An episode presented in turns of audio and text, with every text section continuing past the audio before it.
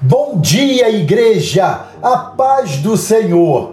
Amados, em nossa mensagem de hoje, eu quero destacar a bênção apostólica. Quando recebemos a bênção apostólica, a mesma que foi proferida pelo apóstolo Paulo na sua segunda carta aos Coríntios, no capítulo 13, verso 13, somos verdadeiramente abençoados. Leiamos juntos esse texto. A graça do Senhor Jesus Cristo e o amor de Deus e a comunhão do Espírito Santo sejam com todos vós. Essa bênção é impetrada dominicalmente ao final dos nossos cultos e nós a recebemos maravilhados. Mas qual o valor e a importância dessa ministração? A bênção apostólica não é uma frase de efeito ao final do nosso culto. Quando o pastor, com imposição de mãos, impetra a bênção apostólica, a igreja reconhece sua necessidade de graça, amor e comunhão. Três verdades saltam dessa palavra. Em primeiro lugar, a graça do Senhor Jesus Cristo é a causa da salvação. Essa graça é a dádiva máxima, a quem nada merece. Essa graça é a oferta suprema oferecida a quem é totalmente indigno. A salvação não é uma conquista das obras, mas uma oferta da graça.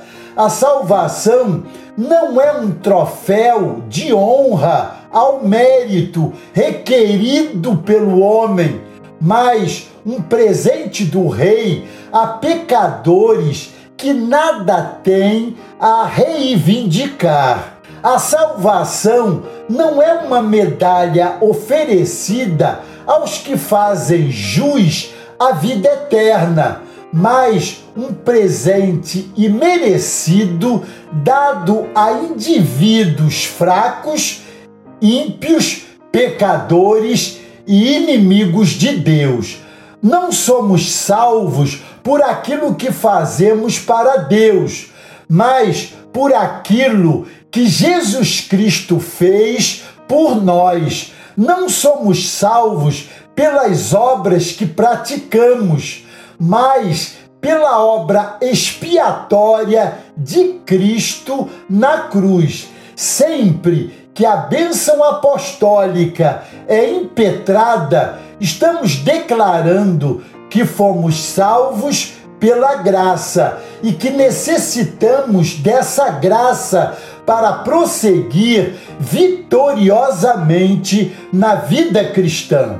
Em segundo lugar, o amor de Deus é a fonte da salvação. Deus não passou a nos amar por causa da morte de Jesus na cruz. Jesus foi para a cruz porque Deus nos amou. A cruz, portanto, não é a causa do amor de Deus por nós, mas a sua consequência. Deus nos amou com amor eterno. Ele nos amou incondicionalmente. Ele nunca desistiu de nos amar e de nos atrair para si com cordas de amor.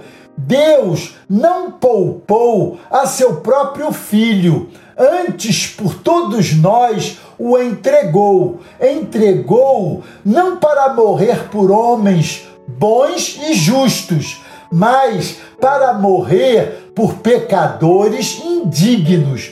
O amor de Deus por nós não pode ser definido em palavras mesmo que os mares fossem tinta e as nuvens fossem papel, mesmo que as árvores fossem pena e os homens escritores, nem mesmo assim se poderia descrever a altura, a largura, o comprimento e a profundidade do amor de Deus. Essa é a letra de um belo hino. Sempre que a bênção apostólica é impetrada, recebemos uma chuvarada desse amor sendo derramado em nosso coração. Em terceiro e último lugar, a comunhão do Espírito Santo é o resultado da salvação. Veja, Deus Pai planejou nossa salvação. Deus Filho executou nossa salvação e Deus, Espírito Santo, aplica ao nosso coração para o nosso viver em santidade na presença de Deus.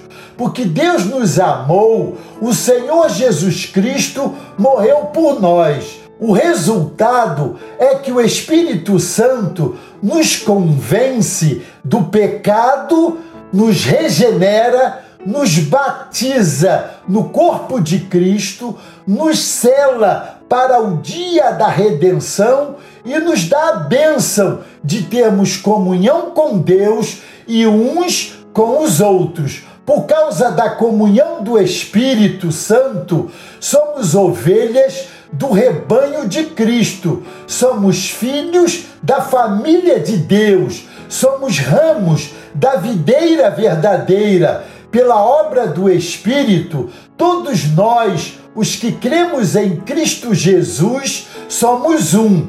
Temos um só Deus e Pai, um só Senhor, uma fé, um só batismo. Somos membros uns dos outros, temos comunhão uns com os outros. Mesmo diferentes uns dos outros, somos um temos unidade na diversidade, não estamos competindo uns com os outros, mas cooperando uns com os outros. Se um membro do corpo sofre, todos sofrem com ele, mas se outro membro é honrado, todos se alegram com ele. Amados, nunca menosprezemos a importância da bênção apostólica. Quando ela é impetrada, estamos nos colocando debaixo do amor do Pai, da graça do Filho e da comunhão do Espírito Santo. Amém? Glória a Deus. Deus os abençoe.